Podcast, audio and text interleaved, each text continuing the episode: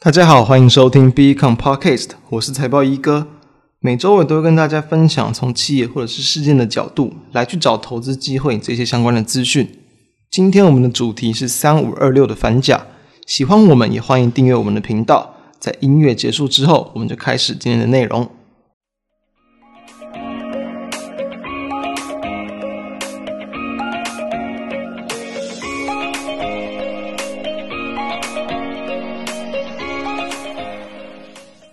今天我们来聊的是三五二六的反甲，它的主要产品包含了像是伺服器的高功率、高速的连接器、连接线、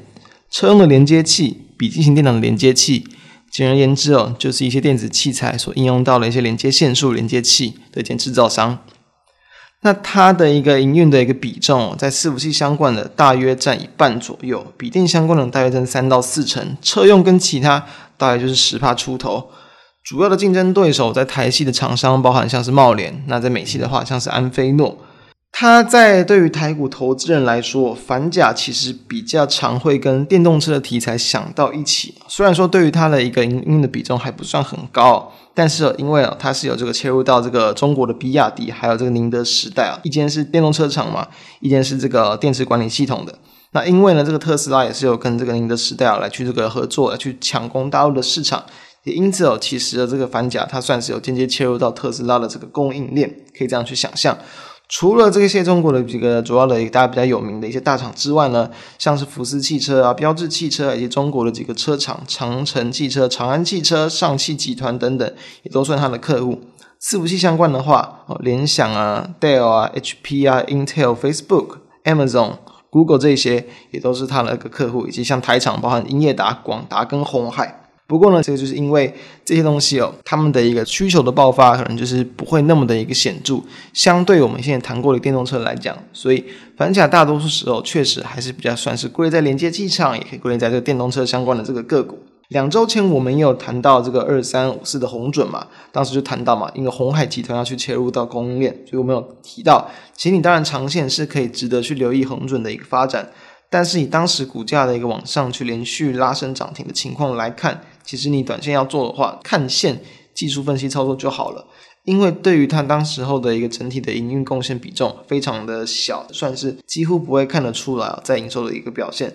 所以说后续的股价其实大多数也都是在七十到八十元之间整理，等于说其实我们提过这样的一个情况之后，股价也就没有在太大幅度的一个这个涨幅了。就是说我们要懂得去学会评估啊，任何利多题材、想象空间对于个股它到底在短线，不管是半年内、一年内。会不会有实质性的一些贡献？如果没有，它很可能就只是短线上那些题材性的反应，你就要去比较这个小心啊。这个短线拉高之后，可能不容易持续的吸引到市场的买盘。那为什么我们今天要谈反甲？主要就是因为在一月二十二号，台湾的二级体厂二四八一的强茂，它要去公开收购反甲科技的股票，预期收购的这个数量大约是接近一万五千张了，那相当于这个反甲大约二十趴的一个股权。那就是说，如果最后没有达到这样预定要收购的数量，其实有达大约五趴，就是大约三千六百多张。其实哦，这一次的这个收购仍算达成。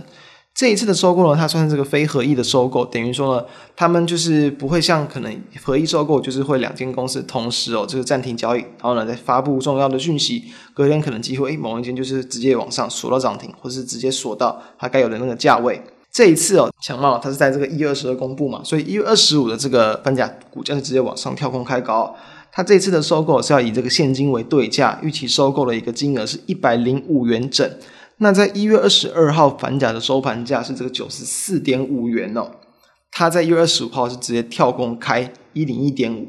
收在这个九十八点七哦，其实是开高走低的哦，等于它其实还没有去碰到强茂预期收购的这个价格。为什么会这样？其实因为如果不是整间公司吃下来，或是吃了大部分的股权，往往市场的市价跟这些并购方要去预计的这个收购价，多少都还是会有一点差别，因为有可能会有之后没有成功收购嘛，或者是说本来市场上就会需要一些时间哦。还没有达到那个收购的日期之前，本来就会有再加上，就比如说就是在这个财务上的话，可能对于一般的利率的一些这个时间性的一些考量，慢慢累加上去，这样的一个这个空间去算法。所以说呢，后续的几个交易日，即便近期的台股大部分都是呈现下跌的情况，它其实也没有大幅度的波动，就是因为这些所谓的被并购方，当它有一个比较明确的价格，有人要用多少价格去买进的话，它价格会略低于它一部分，但是呢，它就不容易有太大幅度的变动。但其实我们认为哦，以目前的一个收盘价来讲，对于到一零五元，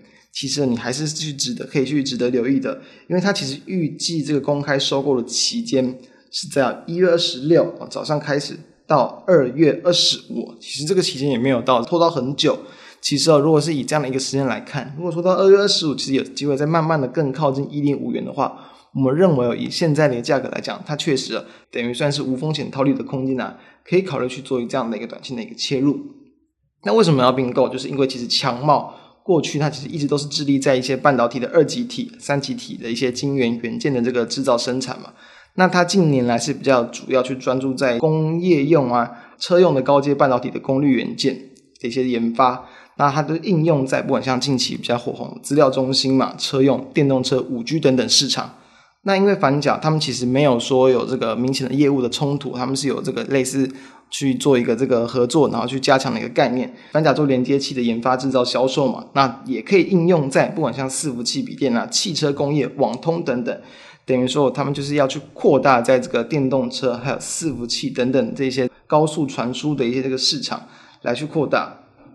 那我们要知道，对于这样的并购，我们会有什么机会？刚刚谈到，其实这个讯息在出来之后，隔一天他没有碰到一零我，还是呈现开高走低，就是往往知道，其实这些所谓的并购的讯息，如果我们没有内线，其实哦，通常来讲，市场反应的时间都是非常的快。往往不太会有任何的一些机会，除非哦是当天它的一个涨停价距离预期收购的价格还很远，你就可以去疯狂的挂涨停板要去抽的一个概念，抽到基本上就还会有后续的空间。如果价格是这个等于说溢价啦，跟它在这个公布之后差不多十盘，通常不到一根涨停板内的话，其实不会有太多的空间。但是你值不值得留意，还是值得留意的。为什么？其实我们可以把时间往回推几个月。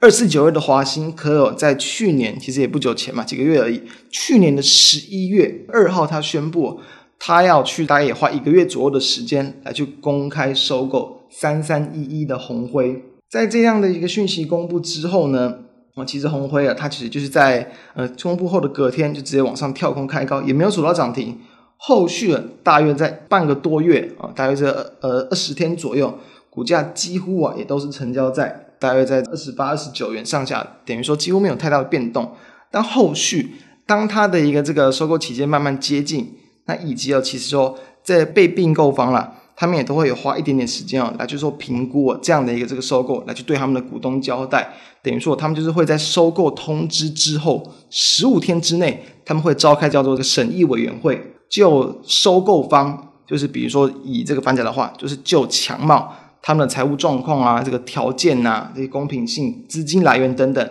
来去做查证，来去做审议，出具专业的这个意见书，来对股东提供建议。那其实当时候的一个情况，差不多就是在紘辉了，他们差不多是出具完建议之后，其实股价就开始动了，反而是往上动了。哦，从当时候还不到三十块，那其实后续就其实就很快速的往上来到了大概在三十五元之间了。其实就是说。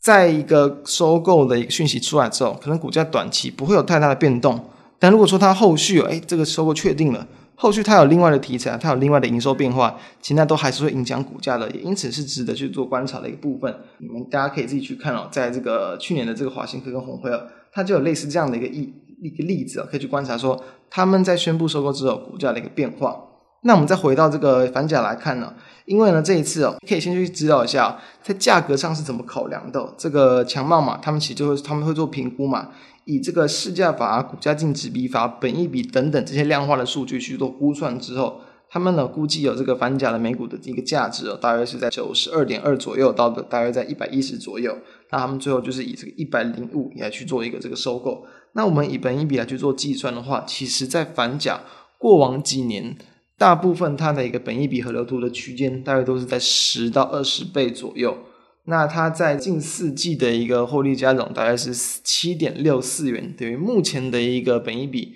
其实大约都是成交在十三倍左右。跟过往的区间来比，其实并不算太贵，就是说它其实已经慢慢接近到一百零五了。目前的评价也不算太贵。那我们这时候就可以去比较嘛，比较一些同业的一些部分哦，反甲的这个毛利率哦是比这个它的竞争对手三六六五的茂联来得高的，茂联只有这二十到三十趴，那反而茂联它的一个本益比，它的区间波动波动比较大，因为股价波动也大，它的本益比区间大约可以这个扩大到十到三十倍左右，目前来看大约是在二十三倍左右。所以说，反甲它的毛利率比较高，但是本益比相对这个贸联其实还是有这个呃差了大大约这个两倍左右。我们认为有其他后续，其实以目前的状况来讲，其实并不算是非常高估的股价，甚至还有再去调升的空间都有可能。这就要去关乎说它未来在电动车的持续比重的一个增加，或者是哦在跟一些中国车厂他们的一些合作，以及整体电动车的一个市占份额的一个扩大，这是我们认为值得去留意的方向。所以。短线上当然了，在出具这个公开收购相关的这个意见书之前呢，可能股价不会有太大的一个波动。但是你把目光放长来看，我们认为哦，这一次的一个并购，其实对于他们两家公司来讲，其实并没有什么坏处。反而，其实你还是可以更加值得去留意，反正它后续的一个股价变化，搭配到刚刚我们提到的例子，他说它目前本益的状况来讲，我认为还有在向上的一个空间。这是今天可以去提供给大家去参考的一个方向。那以上就是我们今天的一个内容，我们下周再见，拜拜。